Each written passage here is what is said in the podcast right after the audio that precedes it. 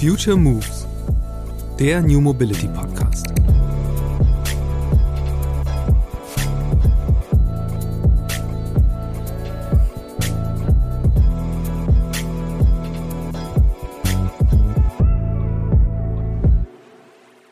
Wir als Ries und Müller machen das nicht, weil wir denken, ah, da müssten wir mal was machen, weil dann stehen wir irgendwie am Ende des Tages besser da, sondern das ist ähm, sehr, sehr stark äh, intrinsisch motiviert, weil ich einfach der absoluten Überzeugung bin, dass wir diese Verantwortung haben.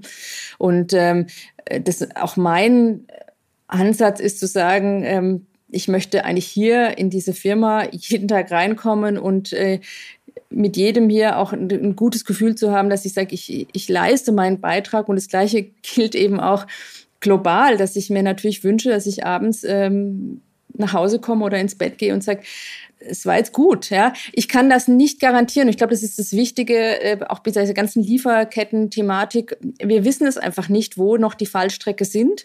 Aber ich glaube, man muss darüber sprechen und es hilft eben nichts, äh, zu sagen, ich spreche nicht darüber, weil es könnte ja sein, dass doch irgendwo ein Thema ist, das ich noch nicht kenne, ja, wovor ja viele Angst haben. Ich weiß es einfach nicht, aber es ist mein, meine absolute Überzeugung, dass es mein Auftrag ist, hier Transparenz reinzubringen. Meine heutige Podcast-Gästin Sandra Wolf ist geschäftsführende Gesellschafterin von Riese und Müller. Vor neun Jahren kam sie zu dem hessischen Fahrradhersteller. Die Mission der promovierten BWLerin, das Anfang der 1990er Jahre von zwei Maschinenbauern gegründete Unternehmen strategisch weiterzuentwickeln. Dabei hatten die beiden Gründer zuvor schon reichlich richtig gemacht. Das erste Produkt von Riese und Müller war ein innovatives Faltrad, bis heute als Last-Mile-Lösung von ÖPNV-PendlerInnen nachgefragt. Früher kannten die Hessen die Bedeutung von Komfort und statteten Mountainbikes mit Federungen aus, weil dieser Fahrradtyp, SUVs gar nicht unähnlich, damals häufiger in der Stadt als im Gelände genutzt wurde. Dann gehörte die Firma zu den Pionieren beim Thema E-Bike und E-Cargo-Bike. Die sind heute Kernprodukte des Unternehmens. Riese und Müller wird oft als das Mercedes der Fahrräder bezeichnet. Auf der einen Seite ist es natürlich ein Kompliment und der Grund, warum die KundInnen bereit sind, ihr Geld in die eher hochpreisigen Bikes zu investieren. Zugleich ist es aber auch eine Mahnung, sich nicht auf diesem Label auszuruhen. Denn die Automobilbranche erlebt es ja gerade, wie schnell neue Player, die die Digitalisierung besser verstanden haben, an einem vorbeiziehen können. Darum pusht Sandra mit Riese und Müller das Thema Connected Bike seit Jahren. In jedem Bike steckt ein Chip, der das Fahrrad gegen eine jährliche Gebühr mit einem eigenen Ökosystem aus digitalen Services und Versicherungen verknüpft. Daten, so Sandra, werden auch in der Fahrradbranche bald die zentrale Rolle spielen. Für die Entwicklung neuer Produkte, um die Sicherheit von Radfahrenden im Verkehr zu erhöhen und letztlich, um die Mobilitätswende als Ganze voranzubringen. Welche Assistenzsysteme auch im Bikesektor sinnvoll wären, warum Sandra auf mehr Austausch mit der Autoindustrie hofft und weshalb transparente Lieferketten eine große Herausforderung sind, das sind nur einige Themen dieser Episode des Future Moves Podcasts mit Riese und Müller CEO Sandra Wolf. Hallo Sandra, ich freue mich sehr, dass du bei mir im Podcast bist. Hallo Christian, danke für die Einladung. Auf eurer Website habe ich einen schönen Satz gefunden. Und zwar steht da, für manche Innovationen mochte die Zeit noch nicht reif gewesen sein, aber das war noch nie ein Grund, unseren spielerischen und jugendlichen Unternehmenscharakter in Frage zu stellen. Das fand ich sehr schön, da steckt, glaube ich, viel drin. Ähm, was genau ist damit gemeint? Ja, Riese und Müller ist ja eigentlich aus diesem, du hast das Wort spielerisch ähm, genannt. Also so sind wir auch entstanden, als Heiko und Markus äh, Riese und Müller 1993 gegründet haben. Und ähm, das war ja nicht die Idee, ein Unternehmen zu gründen, sondern die hatten einfach Lust auf Fahrrad und die Überlegung, wie kann man denn so auf dieser letzten Meile sich eigentlich äh, mit einem Fahrrad fortbewegen. Dann ist unser Faltrad Birdie entstanden. Und alle weiteren Entwicklungen, so kurz gesagt, sind eigentlich ähnlich entstanden. Also es gab eine Grundidee, es gab irgendwie Beobachtungen im Markt. Da gab es jetzt noch keine großen Analysen, sondern einfach manchmal ein Bauchgefühl, dass äh, das eine oder andere vielleicht richtige Konzept ist. Und dann wurde und wird das bei Riese und Müller gemacht. Also es wird ausprobiert und äh, wir bringen dann eben auch Produkte auf den Markt, äh, die retrospektiv vielleicht äh, noch nicht so den richtigen Zeitgeist hatten. Als Beispiel, da war ich noch nicht in der Firma, so insofern ist das jetzt auch eine Anekdote, die ich erzähle. Ähm, unser Fahrrad Gemini, das war ein Rad, da ging es eben darum, zwei Kinder transportieren zu können. Also da gab es vorne einen Sitz und hinten einen Sitz. Mhm. eben aus dieser Überlegung heraus, wenn du auf dein Auto verzichten möchtest, aber zwei Kinder hast, wie machst du das? Und äh, damals waren auch Anhänger noch nicht so populär. Und das ist so ein Produkt gewesen, das lief halt gar nicht. Also das war, ähm, die Leute wussten gar nicht, was macht man damit, denn äh, das war, glaube ich, in den äh, ja, späten 90er Jahren kam das raus. Äh, da war es völlig klar, wenn du zwei Kinder hast, als Mutter oder als Vater, dann fährst du mit dem Auto. Also mhm. diese Notwendigkeit, ein, ein Fahrrad zu haben, wo du zwei Kinder wirklich sicher und auch für eine längere Strecke hm, transportieren kannst, die, diese Anwendung gab es eben nicht. Und das Produkt ist dann aus dem Markt gegangen. Und wenn man sich heute anguckt, in welche Richtung Lastenräder gehen, dann ist das eigentlich ein sehr gutes Beispiel dafür, dass wir viel zu früh waren am Markt. Ja. Und ähm, jetzt, wenn, äh, wo sich die Mobilität verändert, es ein gutes Konzept war oder zumindest ein gutes Vorkonzept war. Ja, ähm, jetzt wenn wir genau darüber sprechen, also das Fahrrad wird immer wichtiger als äh, auch ja, Transportfahrzeug, sage ich mal, ob man jetzt damit Kinder transportiert oder, oder Waren. Ähm, was war das bei euch? Äh, was waren so die, die großen Meilensteine, wo du sagst, okay, da, da hatten wir eine Idee, die dann eben nicht zu früh war und auch nicht, da kamen wir auch nicht zu spät, sondern da haben wir tatsächlich was getroffen. Also was waren die wichtigsten Produkte, die jetzt einfach das Unternehmen vorangebracht haben? Oder Innovationen? Also das äh, Startprodukt, das Birdie, das war sicherlich ein sehr, sehr wichtiges Produkt, einfach, dass ähm, es nicht nur so eine Grundinnovation war, die als ähm, Start eben nicht funktioniert hat, sondern das war ein Produkt mit dem Faltmechanismus und auch der Überlegung, kann ich mitnehmen ähm, in, im Zug und so weiter. Das war ein Produkt, das einfach sehr wichtig war für die Gründung von Riese und Müller, dass die Firma überhaupt äh, ins Rollen kam und dass wir nicht nach zwei, drei Jahren sagen mussten, boah, das funktioniert hier überhaupt nicht. Mhm. War eine nette Idee von zwei Studenten Studenten, aber mehr auch nicht. Dann hatten wir ja viele Jahre, wo wir uns sehr stark fokussiert haben. Ähm, wir hatten auch so ein paar sehr strenge Regeln, also 26 Zoll zum Beispiel, diese Vollfederung. Mhm. Damals waren es ja noch keine E-Bikes, ähm, sehr stark im Alltag schon verhaftet zu sein, also gar nicht auf diese Mountainbike-Grundidee, ähm, die es ja da auch in den 90er Jahren vorherrschend gab. Also viele sind einfach mit dem Mountainbike in der Stadt ja. rumgefahren und wir haben festgehalten an der Grundidee für die Stadt brauchst du ein Alltagsfahrzeug, du brauchst kein Sportfahrzeug. Wir haben nie Rennräder gemacht, wir haben äh, nie im, im großen Stil jetzt Mountainbikes gemacht und haben aber dann ja gesehen, dass es irgendwie ähm, so über die Jahre von der Grundidee her waren wir immer davon überzeugt, aber das hat äh, eben nicht so gut funktioniert. Also wir waren über viele Jahre, man kann fast schon sagen Jahrzehnte, einfach auch ein sehr kleines Unternehmen, ja. das äh, sehr stark an eigenen Ideen festgehalten hat. Und ausgezahlt hat sich das dann doch, also einfach auch so eine gewisse Beharrlichkeit, als wir dann natürlich mit dem E-Bike auf ja. den äh, Markt kamen und dann ähm, nur auf E-Bikes konzentriert haben, da kam so ein bisschen alles zusammen. Also die Idee, wann wie war das? Riese also wann war wirklich genau dieser Shift? 2009, 2010 fing es ja an, dass wir E-Bikes gemacht haben. Da waren wir mit der Antriebssituation noch nicht so ganz zufrieden. Danach kam Bosch.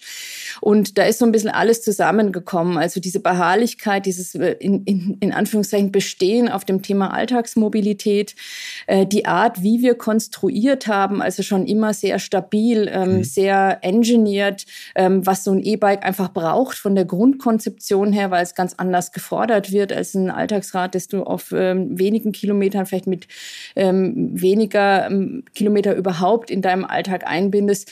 Und äh, in diesem Moment kam wirklich eben das, äh, vieles zusammen, was wir immer schon so gemacht haben und was uns auch über viele eher schwierige Jahre hinweggetragen hat, dass wir Alltagsmobilität machen, dass wir ähm, uns auf das Thema Konstruktion, also Engineering auch konzentriert haben und dass wir das eben dann miteinander verbinden können. Also dieser zweite Meilenstein nach der Gründungsidee war auf jeden Fall zu sagen, es wird, wir entscheiden uns für ein Grundkonzept, nämlich das Thema E-Bikes. Ja.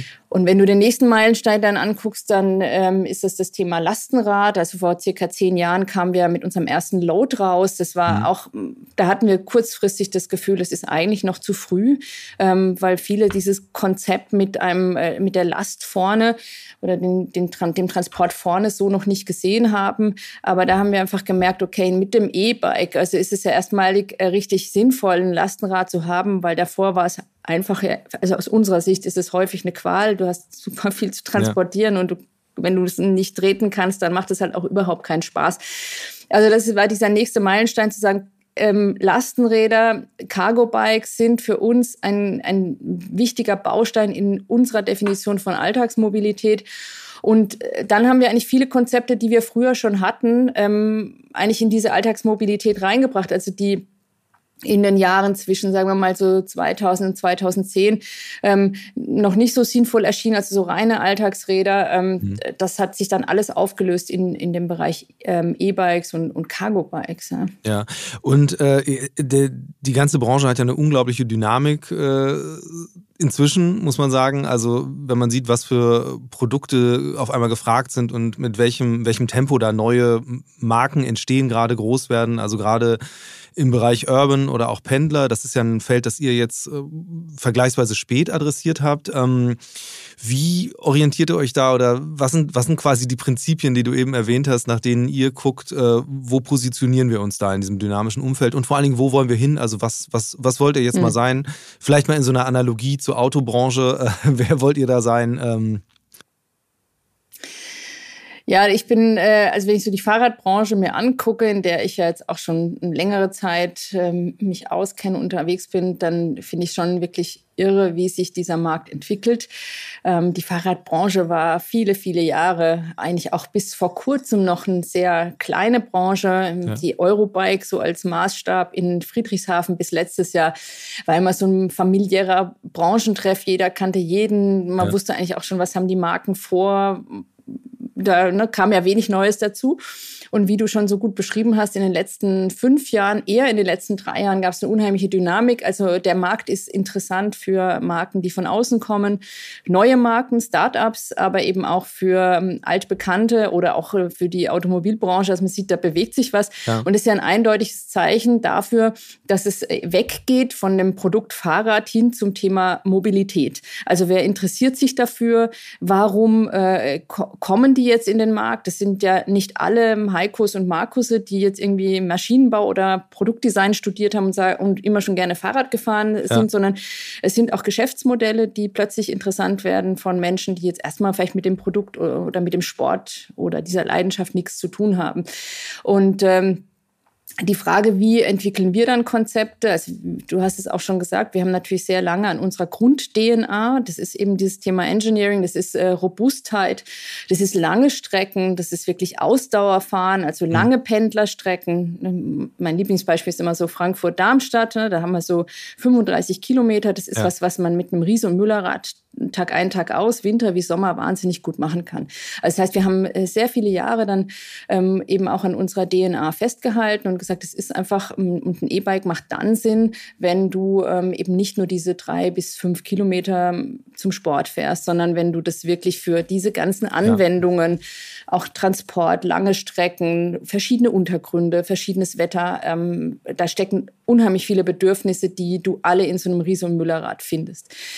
Und ähm, wir entscheiden uns dann immer auch für ein Konzept, wenn ein Stück weit der Markt auch reif ist, also wenn es die richtigen Komponenten zum Beispiel mhm. gibt, ähm, die dann eben wiederum unserer Qualitätsphilosophie entsprechen. Und es war jetzt auch der Zeitpunkt zu sagen, wir können jetzt ein Urban Bike, also sprich ein leichtes Rad, auch für die kürzere Strecke anbieten, ja. die ähm, das, das unser Maßstab mhm. entspricht. Ähm, das fängt natürlich beim Antriebssystem an. Das geht äh, hinzu, kann dieser Rahmen das überhaupt leisten, zu einer Leichtigkeit in so einer Fahrradoptik äh, gut zu funktionieren. Also wirklich auch da dauerhaft zu funktionieren, weil wir in ja. einer Preislage sind, wo du äh, das Rad eben nicht nur ein Jahr oder zwei fahren möchtest, sondern langfristig. Und dann sind wir bereit. Also wir sind einerseits sehr mutig und spielerisch, wie du das am Anfang gesagt hast. Andererseits müssen wir natürlich auch unseren Grundkriterien gerecht werden und sagen, das braucht die Sicherheit, also die Fahrsicherheit, es braucht die Qualität, es braucht die Langfristigkeit und Langlebigkeit. Und es muss in diese Alltagsmobilität reinpassen. Ja. Das, das Urban beziehungsweise die Antriebstechnologie, das ist ja eigentlich ein ganz spannender Punkt, weil äh, da habt ihr ja, also du hast vorhin gesagt, selbst äh, die Bosch-Motoren kamen, damit wurde das irgendwie ein richtiges Thema, äh, das ganze E-Bike. Äh, jetzt habt ihr ja bei ähm, dem Urban Bike auf einen anderen Hersteller gesetzt, äh, der interessanterweise jetzt eben von Porsche übernommen wurde. Also einem Autohersteller, wie du ja auch meintest, die da stark in das Feld drängen. Was glaubst du, wie verändert sich diese Branche gerade und äh, wo muss man, wo, wie kann man sich als Marke da dann positionieren? Weil ihr seid ja im Grunde eigentlich jetzt so die, die Veteranenbrand, wenn man so will, und äh, hm. Porsche eher der Newcomer. Ja, also wir lassen uns jetzt meistens wenig beeindrucken von ähm, Strömungen, äh, versuchen aber natürlich immer also ich hatte es jetzt schon gesagt, einerseits bei uns zu bleiben und andererseits natürlich zu entwickeln. Und ähm, wir haben jetzt sehr viel über Produkt gesprochen, und ein Ansatz war ja schon, dass ich gesagt habe, ich sehe einfach, dass wir von einer Fahrradbranche zu einer Mobilitätsbranche werden. Und das ist auf jeden Fall ein Bereich, wo wir uns sehen und wo wir uns zukünftig eben auch als ähm, Veteran, wie du gesagt hast, modern positionieren wollen und können, weil wir da aus meiner Sicht das Know-how haben, wirklich auch die Mobilitätsbranche voranzutreiben. Also wir kennen äh, die Bedürfnisse der Zielgruppe, wir verstehen ähm, zumindest ansatzweise, wo sich auch die Gesellschaft hinentwickelt und was da Bedürfnisse sind, die ähm, die wir bedienen möchten. Und äh, vor allem sehen wir eben als Unternehmen, dass wir da auch einen Auftrag haben, in diesem Bereich Mobilität uns äh, stark zu engagieren und eben nicht zu sagen, wir möchten das jetzt ausnutzen, dass ähm, es hier jetzt einen ganz großen Schub in der Fahrradindustrie gibt, sondern auch hier, wir haben einen, einen Auftrag und der heißt auch diese Mobilitätswende mitzugestalten um letztendlich einfach auch, ähm, also jetzt mal im, im ganz großen Sinne, mhm. wirklich verändern zu können und auch äh, Verkehrswende voranzutreiben und bis hin zu eben, wir engagieren uns ja auch sehr stark in dem Bereich, was kann man für Städte tun, ja. wie können sich Städte durch das Fahrrad entwickeln. Also das heißt, wir haben natürlich Produktentwicklungen, die sich vor, äh, die, die modernisiert werden, die sich verändern, aber wir haben vor allem einen, einen übergreifenden Auftrag weg von diesem reinen Wirtschaften als Unternehmen. Ja. Dann lass uns doch mal bei dem Punkt Mobilitätswende bleiben und dem, äh, wie ihr euch da engagiert, ähm, weil finde ich spannend. Also wenn du jetzt sagst, ähm, ihr seid da auch äh, ja, mit Enabler für Städte, Mobilitätskonzepte neu zu denken. Wie sieht das konkret aus? Also seid ihr da beratend tätig oder wie muss ich mir das vorstellen? Also konkret sieht es so aus, dass man äh, nun einerseits eben sagt, es ist das Verständnis da, auch in der Branche, dass es, ähm, also ich betone es nochmal, nicht nur um das Produkt Fahrrad und um äh, Product Engineering geht, sondern dass das Fahrrad ja eben dazu da ist, auch wirklich Mobilität zu verändern.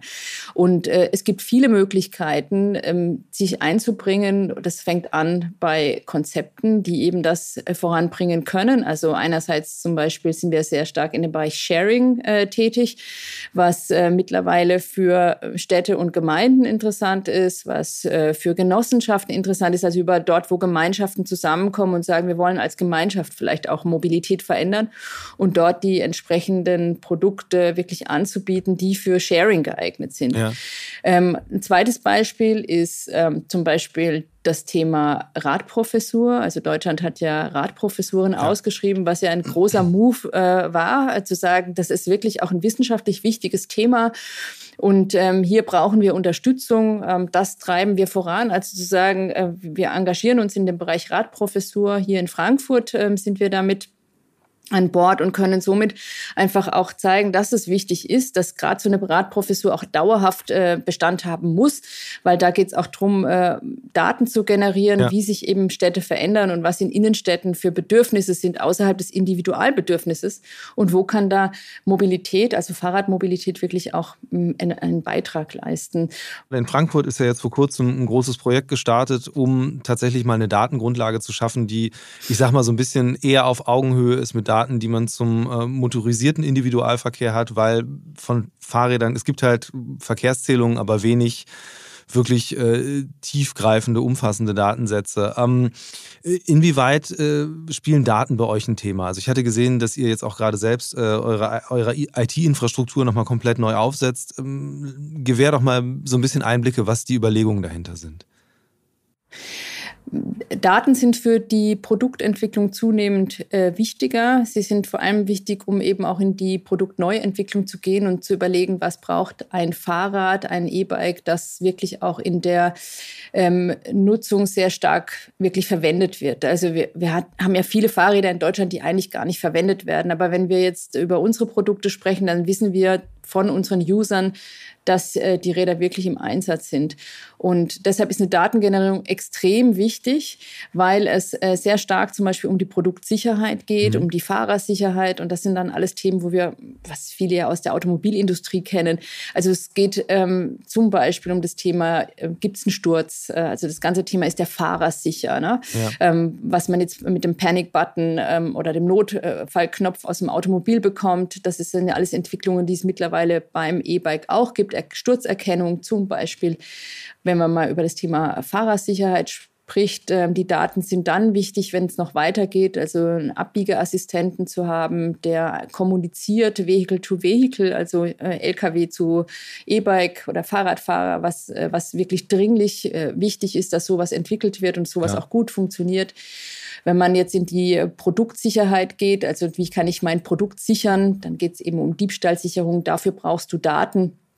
Und die können wir mittlerweile eben durch die ähm, E-Mobilität gut ähm, abbilden und dafür auch nutzen. Das ist auch unser Hauptziel, also die Fahrersicherheit, Fahrerinnensicherheit und eben dann die, die Produktsicherheit, dass ja. es nicht gestohlen wird. Wie, wie, äh, wie realitätsnah sind denn da eigentlich äh, so Assistenzsysteme? Weil gerade das Thema Abbiegen ist ja äh, von essentieller Bedeutung. Ich meine, es sind äh, schreckliche Zahlen, wie viel Unfälle es immer noch gibt äh, durch, durch den toten Winkel. Und ähm, bislang gibt es halt eben Systeme, die sind halt im LKW drin oder nicht, aber äh, das Fahrrad hat da noch keinen Anteil dran. Ähm, da kann man ja sicher viel machen. Ja, also da ist man in der Entwicklung, aber das ist noch nicht so ausgereift, dass man wirklich sagen kann, da ist jetzt in der nächsten Saison, also zum nächsten Produktstart, ein Durchbruch zu erwarten. Also ich kenne jetzt kein System, das wirklich jetzt von, von unseren Produkten her gut funktioniert. Mhm. In der Lkw-Technologie kenne ich mich oder Autotechnologie kenne ich mich da noch nicht äh, so gut aus, außer eben aus dem eigenen Erleben. Aber das muss ja eben so eine ähm, äh, Fahrerin zu Fahrerkommunikation sein, dass ja. man wirklich sieht, da gibt es eine, eine Verbindung, also das ist eben nicht nur individual ist, sondern dass es wirklich für beide Fahrzeuge oder für alle Fahrzeuge gilt. Aber das ist für mich auch ein, ein extrem wichtiger Punkt.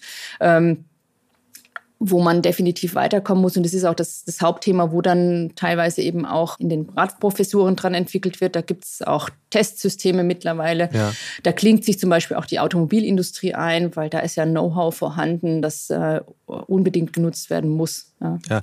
Wie stark ist der Austausch da eigentlich mit äh, der Automobilindustrie? Also habt ihr da habt ihr da direkten Kontakt oder läuft dann sowas jetzt über Bande über den wissenschaftlichen Betrieb? Also zarte Pflänzchen, würde ich sagen. Ich glaube, da muss einiges auch noch so ein bisschen an Hürden überwunden werden, auch an Befindlichkeiten. Mhm. Ich fand jetzt zum Beispiel die IAA, die wurde ja viel kritisiert, ähm, ob sich die Fahrradbranche da jetzt irgendwie vor den Karren spannen lässt. Ähm, ich fand, habe das wohl abgewegt. Wir waren ja äh, damals auch mit dabei, aber ich ja. habe das äh, auch unter dem Aspekt gesehen, dass es eben um Mobilität geht und dass wir viel lernen können voneinander. Und natürlich besteht da ähm, einerseits auch Kritik an der Automobilindustrie. Aber ich glaube eben, dass äh, es in vielen Punkten da schon weitergeht. Ähm, wir haben Kontakt zu Automobilherstellern, aber wie gesagt, das sind alles noch äh, zarte Pflanzen. Und ich glaube, man darf es eben auch nicht so sehen, dass die starke Automobilindustrie jetzt äh, der schwachen oder neuen Fahrradindustrie etwas sagen kann, sondern das ist ein Lernen auf beiden Seiten.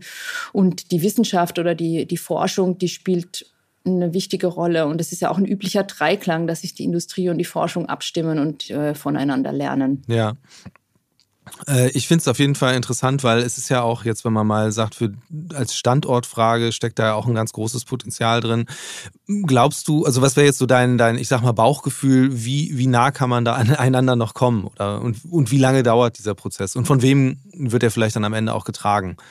Also ich kann nur von mir persönlich ausgehen. Ich habe äh, keine Befindlichkeiten. Im Gegenteil, ich finde es total spannend. Und wenn man sich auch so neue Konferenzformate anguckt, dann geht es ja genau in die Richtung. Und da sind wir nicht mehr so weit entfernt, dass es einfach ein gutes Miteinander ein gutes ähm, Netzwerk gibt.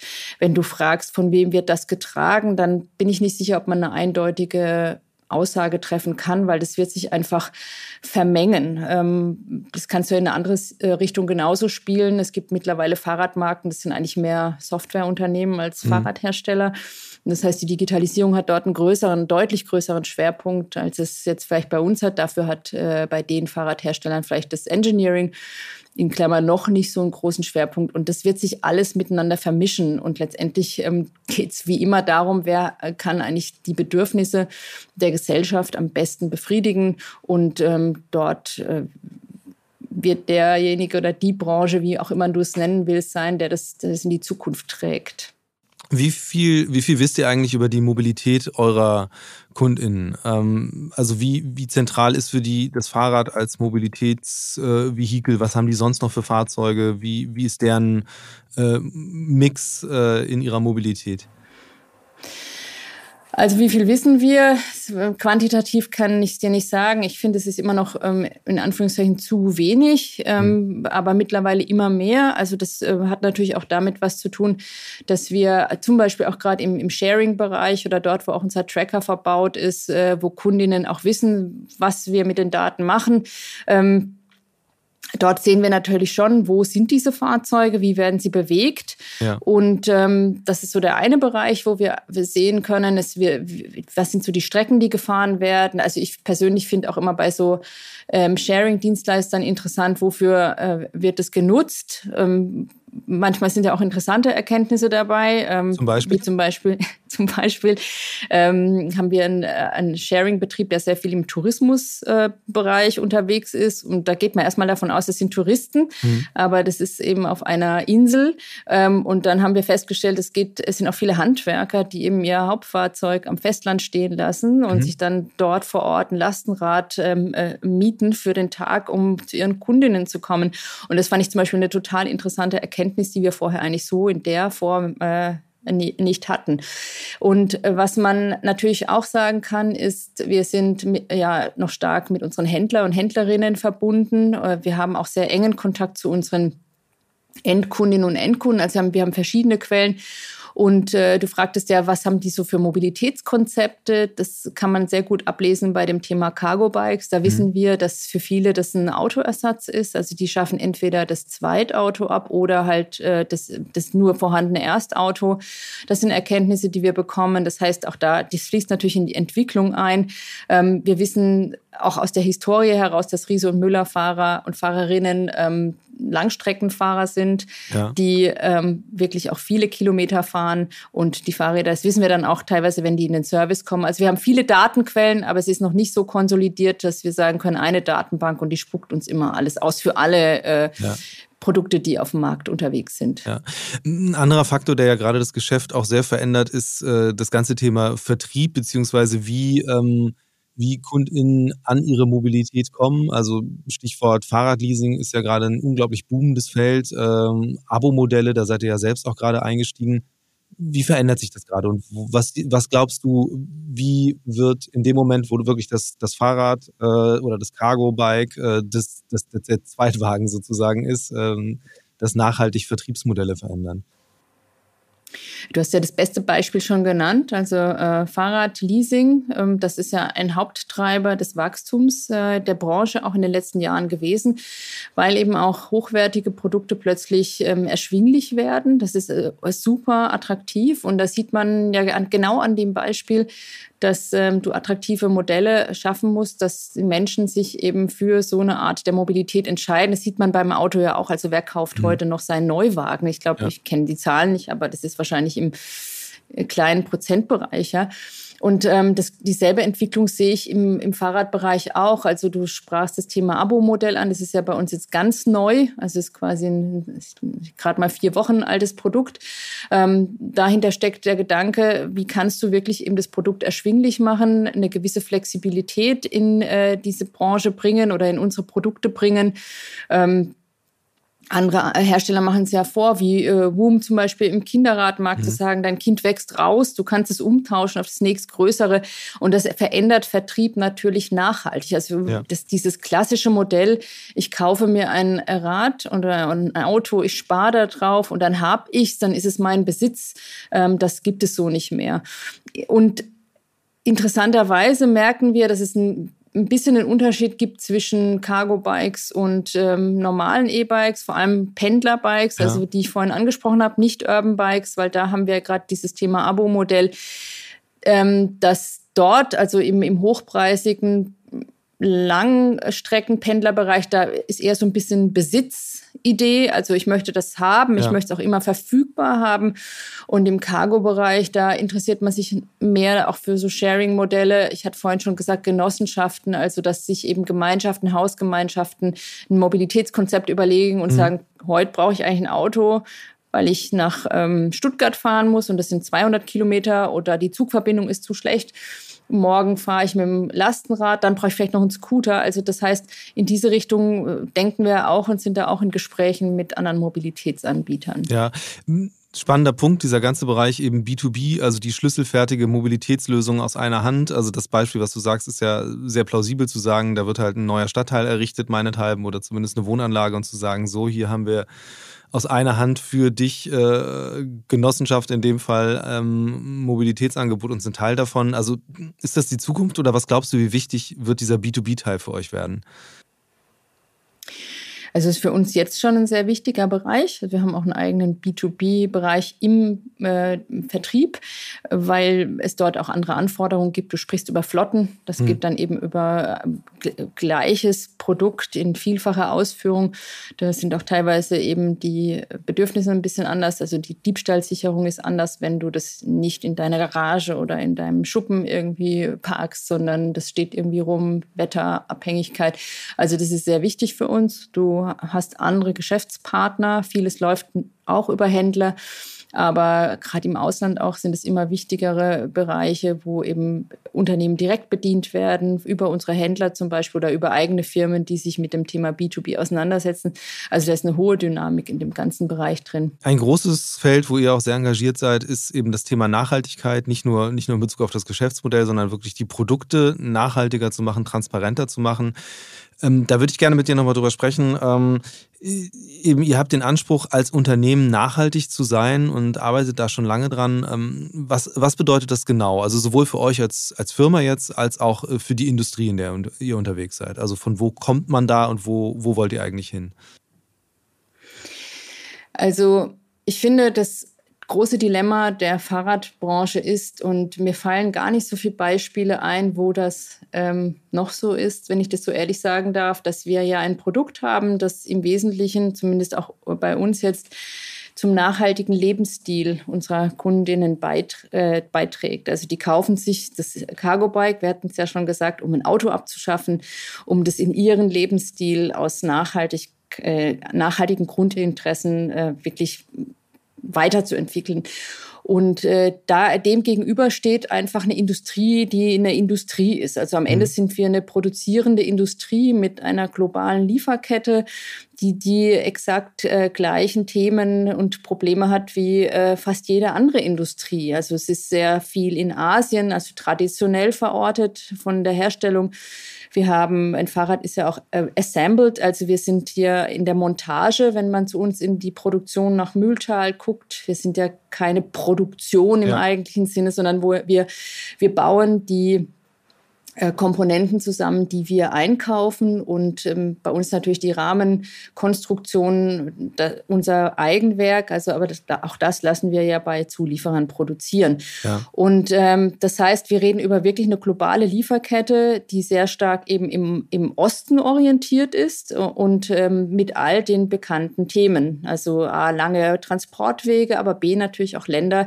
die äh, Risikoländer sind in der Produktion.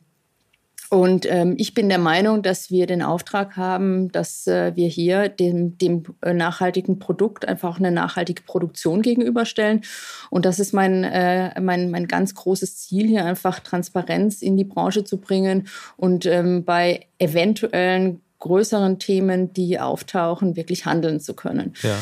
Und einerseits, ähm, also begonnen haben wir ja, dass wir gesagt haben, wo habe ich auch einen größeren Hebel und den habe ich hier vor Ort. Ähm, mhm. Was kann ich hier am Standort äh, machen, dass ich eben nachhaltig arbeite? Ähm, was sind da so die Maßnahmen? Ähm, also einen großen Hebel hat man ja bei dem ganzen Thema Müll. Wir mhm. haben einen großen Hebel beim Thema CO2-Einsparung und wir haben ähm, ja im, im, gesamten Miteinander hier, wenn ich das mal so ganz allgemein sage, also wie ist eigentlich unser Grundverständnis, unser Menschenverständnis, wie möchten wir grundsätzlich mit, äh, mit Menschen umgehen und mit unserer Umwelt umgehen. Das ist ja. was, was hier entsteht. Ähm, aber zugegebenermaßen, das sind, äh, ist der kleinere Hebel. Der große Hebel ist natürlich bei den 120 Zulieferbetrieben, mit denen wir zusammenarbeiten und äh, dort einfach eine Transparenz reinzubekommen. Also wir haben tolle Sachen hier erreicht, das muss man sagen. Wir, jeden Tag ähm, arbeiten wir an neuen Ideen und neuen Sachen, die wir verändern können. Und ähm, arbeiten. Also ein Beispiel, das mich immer wieder ähm, berührt oder fasziniert, weil, man einfach so einen Hebel hat, ist, dass wir im, im ersten Schritt geguckt haben, wer sind denn unsere Zulieferer, die so recht nah sind. Ja. Und unser Speichenhersteller ist zum Beispiel in Belgien und sind dort auf ein Mehrweg-Verpackungssystem äh, gegangen. Also vorher kamen die ganzen hm, Speichen eben einzeln verpackt an. Wir haben jetzt Boxen installiert, die einfach zwischen Belgien und, und Mühltal hin und her transportiert werden. Und es ist einfach irre, ähm, was eingespart werden kann. Oder ähm, äh, Palettensicherungen im Hochregallager eben nicht über äh, Schrumpffolie zu machen, mhm. sondern mhm. über ein ausgeklügeltes System an Spanngurten. Das sind alles Ideen, wo du äh, sehr viel einsparen kannst. Oder Entwickelt ihr sowas selbst? Ja, Genau, also das ist in Zusammenarbeit mit unseren Logistikerinnen und Logistikern und ähm, mit unserem Supply Chain oder Nachhaltigkeitsbereich. Das sind alles Ideen, die wir dann natürlich mit den Zulieferern zusammen machen äh, müssen, aber das, also einfach durch das Beobachten. Und das Tolle ist, dass, ähm, finde ich jetzt so persönlich, dass du gerade bei diesen Projekten ja jeden Einzelnen an jedem seinem, an, an dem einzelnen Arbeitsplatz äh, mit einbeziehen kannst. Und mittlerweile kommen so tolle Ideen einfach wirklich von den Menschen, die am, am Arbeitsplatz sind, die sagen, hey, warum muss ich das jetzt eigentlich noch fünfmal mit, einem, mit einer Folie einwickeln oder warum kommt es so an hier? Ich brauche das nicht. Ne? Ja, was, was sind da so Sachen, wo ihr gerade dran arbeitet? Also das ist ja quasi jetzt nichts, das sind ja keine Betriebsgeheimnisse, nehme ich an, sondern mhm. können ja einfach vorbildhafte Sachen sein, wo ja vielleicht sogar der Austausch, äh, je mehr Leute sich Gedanken über sowas machen, desto besser oder schneller wird es ja umgesetzt. Ja, also ein, ein, ein, großes Thema, womit wir immer noch kämpfen, ist eben ähm, auch, wie können wir gut verpacken, sowohl was reinkommt als auch was rausgeht, dass es so wenig Verpackung wie möglich ist, aber dass der Kunde und die Kundin am Ende trotzdem ein perfektes Rad haben. Also das ja. ist ein riesen Herausforderung, weil ähm, du kannst eben nicht beliebig reduzieren in der Verpackung dann ist das Endergebnis, dass es beim Transport beschädigt wird und dann hat ein, äh, wartet eine Kundin irgendwie ein paar Wochen auf so ein tolles Rad, wo, wo viel Geld dahinter steckt, auch für die Person und dann ist es beschädigt. Mhm. Und äh, das ist ein großes Thema, an dem wir arbeiten. Wie können wir es schaffen, eine Verpackung auch für den längeren Transport, also jetzt nicht nur im Umkreis, weil da könnte man es ja auch ausliefern, vielleicht mit einer Mehrwegverpackung, sondern auch ja. größere Strecken zurückzulegen, ohne dass äh, das Rad beschädigt ist, dass wir so wenig Verpackung oder sogar eine Mehrwegverpackung haben. Das ist ein größeres Projekt, das uns sehr stark umtreibt im Moment, aber wo ich A, glaube, dass wir kurzfristig auch Erfolge erzielen können und äh, dass wir einfach sehr viel einsparen können. Ja. Hm, lass uns nochmal über die Lieferketten sprechen. Du hast eben selbst gesagt, ihr habt 120 Zulieferer. Das ist ja wirklich eben, zeigt ja auch so die Komplexität inzwischen, die inzwischen selbst so ein Produkt wie ein Fahrrad hat. Äh, keine Ahnung, vor ein paar Jahren waren es ja vielleicht noch sieben oder acht oder sowas. Ähm, also vor der ganzen Elektromobilität. Ja, aber es waren schon immer viele, ne? Also okay, es, äh, so oder halt so. Sehr kleinteilig, ne? Die, die Klingel, man, wenn man mal so nachdenkt, kommt man schon auf viele Teile, die wir so brauchen. Aber ja, es ist komplexer geworden. Ja. Du siehst, ich bin kein Experte für Lieferketten, äh, aber umso interessanter finde ich die Frage, ähm, weil ihr ja eben einen eigenen Nachhaltigkeitsbericht auch herausgebt, also sehr, euch sehr genau anschaut, äh, wie sind diese Liefer, wer sind unsere Lieferanten, wie kommen die Sachen zu uns. Ähm, wenn ich das richtig erinnere, 2021 war das erste Mal, dass ihr so einen Bericht hattet. Das heißt, es müsste ja bald dann sozusagen der dritte kommen. Ähm, was sind so die Fortschritte in Bezug auf die Lieferketten, die da stattgefunden haben? Oder was sind andersrum auch, wo, wo, wo merkt ihr, wo sind die wirklich harten Nüsse? Weil man macht sich ja vorher erstmal wenig Gedanken, die Sachen werden bestellt, sind da und äh, man guckt sich das nicht groß an. Das gilt ja für Kunden genauso wie für viele Unternehmen erstmal. Also die harten Nüsse, das, die harte Nuss ist eigentlich die Komplexität und das, ich finde, dass man ziemlich lange braucht, um diese Komplexität zu erfassen mhm. und äh, im nächsten Schritt gute, auch skalierbare Projekte und Ideen abzuleiten, also auch zu priorisieren und sich nicht zu verzetteln. Das finde ich ähm, eine große Herausforderung, die ja die gesamte Branche betrifft. Ähm, was ich toll finde, wo ich auch überrascht war, ist, dass wir gerade in dieser ersten Ebene, also Tier One, unsere direkten Zulieferer, aufgrund eben dieser sehr engen Beziehungen, die wir ja. schon viele, viele Jahre haben, eigentlich schon sehr viel Wissen und sehr viel ähm, gutes Wissen haben und auch äh, gute Zulieferer haben. Also gerade in dieser ersten Runde, sage ich mal, die wir uns ja im letzten Jahr intensiv angeguckt haben, da gab es jetzt eigentlich wenig Überraschungen, die, mhm. die jetzt wirklich von, von dramatischer Natur sind. Ähm, ich finde auch eine große Herausforderung, auf diese Dringlichkeit hinzuweisen und dass es ähm, eben so ist, dass wir nicht beliebig viel Zeit haben aus meiner Sicht, dass es einfach eine schnelle Handlung braucht und ähm, dass wir als Riese und Müller zwar vehement insistieren können, aber alleine in so einem globalen Markt wenig ausrichten können. Also mhm. es gibt tolle Projekte. Ich habe ja schon ein paar genannt, wo wir eben jetzt so im Bereich Umweltschutz ähm, sehr viele Lieferanten haben, die extrem kooperativ sind und mit uns auch auf weite Strecken Mülloptimierungen auch bei vor Ort machen wollen. Wir haben einen Code of Conduct, äh, den ähm, der von unseren Zulieferern kooperativ unterschrieben und auch verhandelt wird. Aber wenn es dann halt wirklich um die großen Themen geht, ähm, auch zum Beispiel Materialitäten, mhm dann braucht es eben mehr als nur einen einzelnen, dann doch äh, sehr kleinen Hersteller, wenn man das mal im globalen Kontext sieht. Ja, es gibt ja durchaus Initiativen, wo es um Zertifizierung geht von Rohstoffen und so weiter. Wie, wie stark, äh, also könnt, könnt ihr diese, diese Strukturen, die es da gibt, die ja jetzt in der Autoindustrie zum Beispiel eben schon sehr stark verbreitet sind, könnt ihr das überhaupt nutzen oder seid ihr einfach viel zu klein äh, für diese Player da? Na, die Strukturen, die es in der Automobilindustrie gibt, die können in der Fahrradbranche nicht verwendet werden. Also es ist ja auch ein, ein, automobilspezifisches Tool, aber es ist auf jeden Fall die richtige Richtung zu sagen, da gibt es eben Materialitäten, es gibt äh, es gibt Datenbanken, die von allen genutzt werden können. Es gibt bestimmte Zertifizierungen, die von allen genutzt werden können. Im Moment gibt es einfach sehr, sehr viele Initiativen, mhm. die ähm, irgendwann jetzt auch mal zusammengebracht werden müssen, weil sonst bewegt man sich einfach lange Zeit in so einem Erstengagement. Ne? Ich glaube, mhm. es ist jetzt wichtig, wirklich ins Doing zu kommen und, und in der, gerade in der Lieferkette zu sagen, was sind die, ähm, was sind die Bausteine, die wir wirklich angehen wollen. Und die Lieferkette wird eben auch komplexer. Also ich glaube nicht, dass man so pauschal ähm, Urteile sprechen kann, wie Land A ist schlecht, das, mit dem wollen wir nicht mehr zusammenarbeiten, weil es dort irgendein menschenrechtliches Problem gibt, sondern das muss man sich sehr, sehr genau angucken und am Ende auch wirtschaftlich abwägen, ähm, äh, wie kann man eigentlich den Lieferanten vielleicht entwickeln und nicht aufgrund einer Länderverordnung ähm, oder Verortung, besser gesagt, so einer Heatmap, die wir ja auch machen, sagen, naja, wer in Land A produziert, ist per se schlecht, sondern wir versuchen einfach mit unseren Lieferanten sehr kooperativ zu arbeiten. Also du kannst nicht pauschal sagen, alles muss jetzt in Europa produziert werden, weil mhm. ähm, ich glaube persönlich auch nicht, dass das die richtige Strategie ist.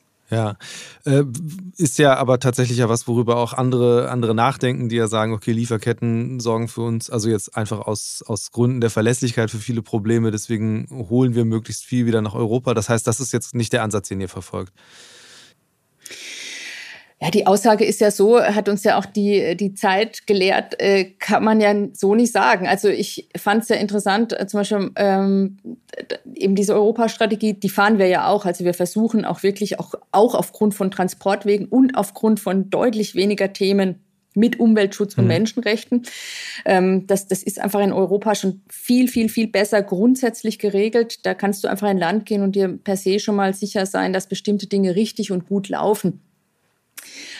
Aber ähm, es war nun auch mal so, dass äh, wir auch einen Lockdown in Europa hatten und ähm, die Strategie, dass in Europa immer alles funktioniert, die stimmt halt so auch nicht mehr, sondern das ist ein ganz fragiles Konstrukt, das sehr, sehr genau ähm, austariert werden muss und wo man sich überlegen muss, wie, wie macht man das als Unternehmen, dass eben das Gesamtsystem nicht in Gefahr ist. Ja.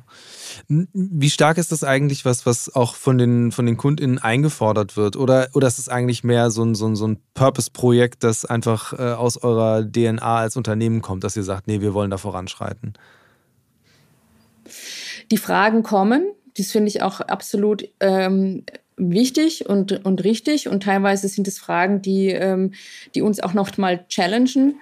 Ähm, aber ich sehe es jetzt im Wesentlichen, ähm, also ich, ich oder wir als Ries und Müller machen das nicht, weil wir denken, ah, da, müssten wir mal was machen, weil dann stehen wir irgendwie am Ende des Tages besser da, sondern das ist ähm, sehr, sehr stark äh, intrinsisch motiviert, weil ich einfach der absoluten Überzeugung bin, dass wir diese Verantwortung haben. Ja. Und ähm, das auch mein Ansatz ist zu sagen, ähm, ich möchte eigentlich hier in diese Firma jeden Tag reinkommen und äh, mit jedem hier auch ein, ein, gutes Gefühl zu haben, dass ich sage, ich, ich leiste meinen Beitrag und das Gleiche gilt eben auch global, dass ich mir natürlich wünsche, dass ich abends ähm, nach Hause komme oder ins Bett gehe und sage, es war jetzt gut. Ja, ich kann das nicht garantieren. Ich glaube, das ist das Wichtige, äh, auch bei dieser ganzen Lieferketten-Thematik. Wir wissen es einfach nicht, wo noch die Fallstrecke sind. Mhm. Aber ich glaube, man muss darüber sprechen und es hilft eben nichts. Äh,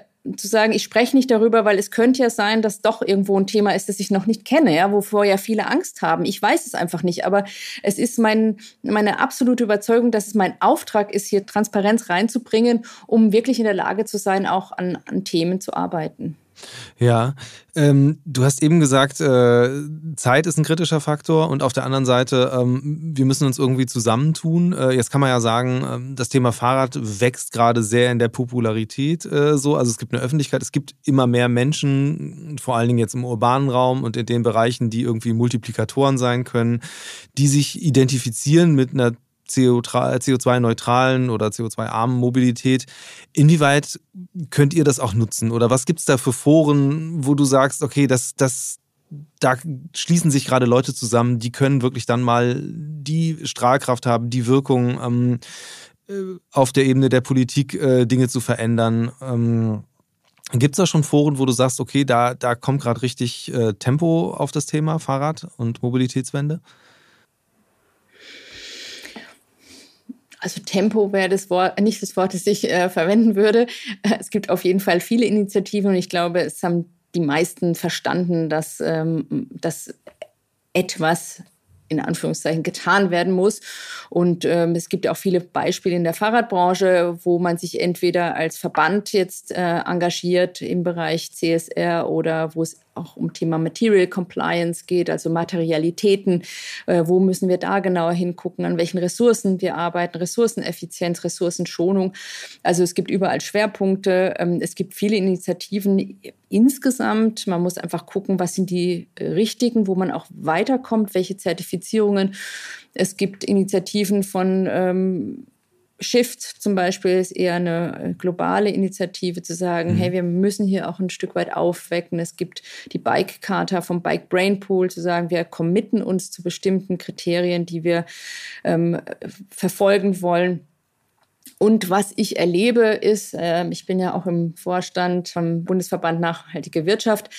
Ähm, dass ich sehe, wenn wir dort mit der Politik sprechen, dass man auf Unternehmen, die nachhaltig agieren, auch hört. Ja. Also auch dort muss ja eine Transformation stattfinden in der Politik. Es ist jetzt vielleicht auch der neuen Bundesregierung geschuldet zu sagen, es geht immer nicht mehr nur um, um alte Wirtschaft und den alten Wirtschaftsstandort Deutschland, sondern wir haben einfach sehr viele Unternehmen, die entweder von ihrer, äh, von ihrem Kernprodukt her ähm, nachhaltig sind oder die einfach einen nachhaltigen Ansatz haben. Und das sind wichtige Unternehmen in Deutschland, die auch den Wirtschaftsstandort Deutschland nachhaltig verändern werden. Und das ist, glaube ich, eine ganz wichtige Erkenntnis, die, ähm, also die Fahrradbranche ist das eine, was können wir tun? Ja. Noch wichtiger oder einfach sehr, sehr wichtig ist, dass es eben auch in der Bundespolitik ankommt, dass Unternehmen, die einfach so einen Auftrag haben, dass die wichtig sind und dass man die auch hören muss und dass man ähm, die auch wirklich beachten muss. Ja, äh, das, das unbedingt. Ähm, ist es eigentlich jetzt auch, also wenn man jetzt die, die letzten Wochen sich anguckt, äh, wurde ja sehr, sehr, sehr viel über Bahn, öffentlichen Nahverkehr gesprochen, gerade auf dieser Bundesebene ist das was, was es auch noch, na, ist jetzt sehr suggestiv gefragt, äh, ob es das mehr auch fürs Rad braucht. Dann deswegen vielleicht ein bisschen offener und anders gefragt. Ähm, wer sind denn so, so eure Partner in Crime gerade, was die Radwende angeht und wen würdest du dir wünschen, da mit im Team zu haben? Die Partner in Crime. Also die sind natürlich die üblichen Verdächtigen, äh, um in deinem Jargon äh, zu bleiben. Also das sind natürlich schon die, die zentralen Unternehmen in, in der Fahrradbranche. Ich finde tatsächlich die Politik gerade äh, total spannend äh, und sehe, dass dort einfach ein Engagement ist. Und wenn ich nach äh, Europa gucke, dann muss ich sagen, dass mir so, so Bürgermeister und Bürgermeisterinnen ganz gut gefallen, die sich mhm. mutig äh, vorauswagen und eben auch unpopuläre Entscheidungen treffen, was man ja so aus der Politik häufig nicht so kennt. Und da verorte ich mich und verankere ich mich und sage, sage, hey, wir brauchen einfach mehr von solchen Politikerinnen, die äh, sich engagieren und sagen, hey, er muss jetzt auch mal wirklich eine Entscheidung getroffen werden. Und die Politik brauchen wir natürlich um äh, für, für das Thema Geld. Also ohne Geld keine Infrastruktur, ohne Infrastruktur keine Verkehrswende und ohne mutige Menschen, die sagen, die Städte, die müssen sich jetzt verändern. Und da geht es nicht darum, wie kann ich das jetzt um dieses bestehende Autonetz ein bisschen optimieren, sondern ähm, guck dir eben diese Städte an, die sagen, nein, wir wollen hier entweder autofrei werden oder der Mensch steht im Mittelpunkt, nicht mehr ein Fahrzeug. Also da geht es auch darum, es geht auch nicht darum, ein, ein, Fahrrad in den Mittelpunkt zu stellen, sondern der Mensch und in einer lebenswerten Stadt muss in den Mittelpunkt gestellt werden. Und wenn du das verstanden hast, ja, was ja so einfach klingt, dann guck dir die Stadt an von heute und dann siehst du, dass in wenigen Städten der Mensch im Mittelpunkt steht. Und genau diese Person brauchen wir, die sagen, und das ist mein Ziel und das möchte ich wirklich auch ähm, wirtschaftlichen Interessen zum Trotz umsetzen und da muss ich Diskussionen führen. Und ich glaube, das sind die echten Partner, die, die wir brauchen. Äh, jetzt ist ja gerade bei euch, also in Darmstadt passiert ja einiges. Äh, in Frankfurt äh, gibt es jetzt eine Professur und dadurch natürlich auch lokal nochmal ein anderes Interesse. Jetzt mal auf Deutschland bezogen, wo würdest du jetzt sagen, das sind jetzt beispielhafte Städte, wo wirklich was gemacht wird oder Regionen, ähm, wo du sagst, das geht in die richtige Richtung, das sollte man sich mal angucken, wenn man jetzt selbst als, sei es als Politiker oder in anderer Form da mal sich eben vorbildhafte Dinge angucken will? Also die Frage finde ich total schwierig zu beantworten, weil wir in Deutschland natürlich ein paar Städte haben, die kennt man ja schon seit meiner Studienzeit als die Fahrradstädte schlechthin und die haben sich natürlich auch immer weiterentwickelt. Also ja. ich, ich sage jetzt Freiburg, mhm. Münster und so. Ne? Ich meine jetzt auch gerade äh, in Bezug auf äh, eben den Ansatz zu sagen, so äh, der Mensch im Mittelpunkt. Also, äh ja, genau. Ähm, dort siehst du ja, das ist ja auch schon so ursprünglich äh, ein bisschen die Grundidee. Aber ich finde die Frage schwierig zu beantworten, weil ich es in Deutschland einfach noch nicht sehe. Und dann gibt es gute Beispiele wie Hamburg, die ganz viele Projekte äh, haben, die das Fahrrad ähm, zum Hauptverkehrsmittel machen und die dann damit auch den Menschen im Mittelpunkt stellen. Ich war jetzt ganz begeistert von St. Pauli, glaube ich, die jetzt den autofreien Spieltag haben, also wo man einfach auch nicht mit dem Auto zum Stadion kommt, sondern mit Fahrrad und öffentlichen Verkehrsmitteln. Und es zeigt, dass Hamburg ist für mich ganz weit vorne, wenn ich mir anschaue, was sie vorhaben. Aber der Punkt ist ja, dass du nach wie vor ist es so, du ähm, gehst über die Grenze nach äh, Holland, in, also in Niederlande, und denkst ja so, oh, das ist hier jetzt irgendwie viel besser. Also die Brücken sind besser, die Fahrradwege sind besser, die, äh, die Menschen kommen von A nach B. Das ist völlig selbstverständlich und dort ist eben auch, du siehst es, das ist ein ganz anderer Ansatz. Ähm, der, der sagt, das Auto hat hier in einem lebenswerten Zentrum, spielt hier keine Rolle.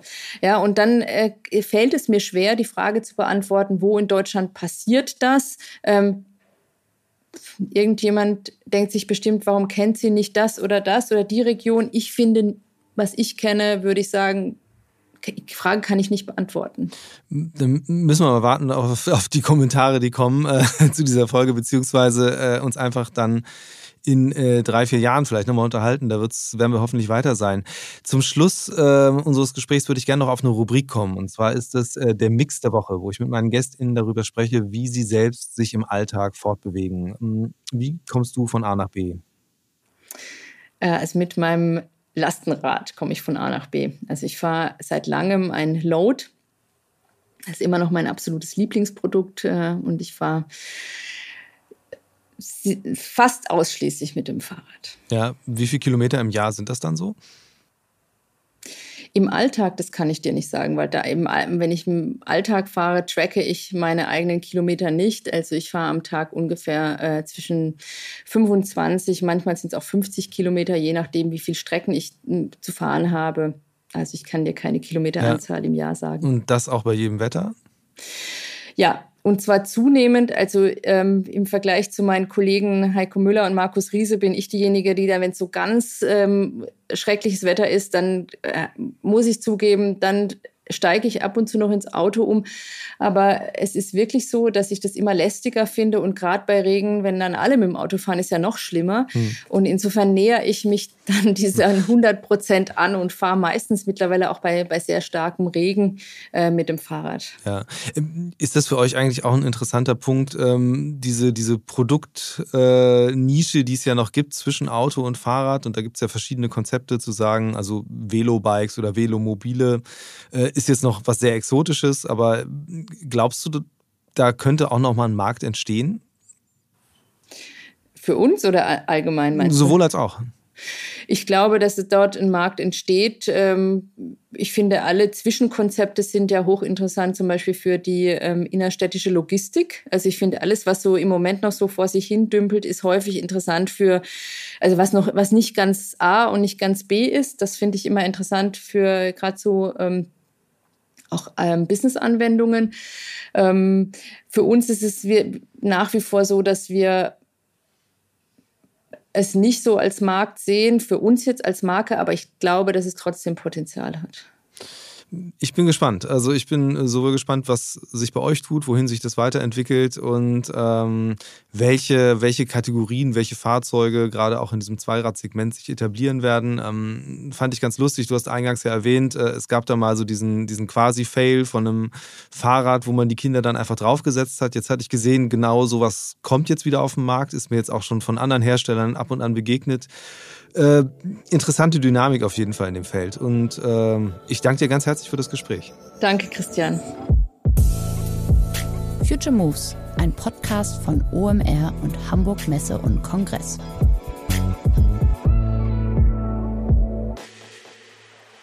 Dieser Podcast wird produziert von Podstars bei OMR.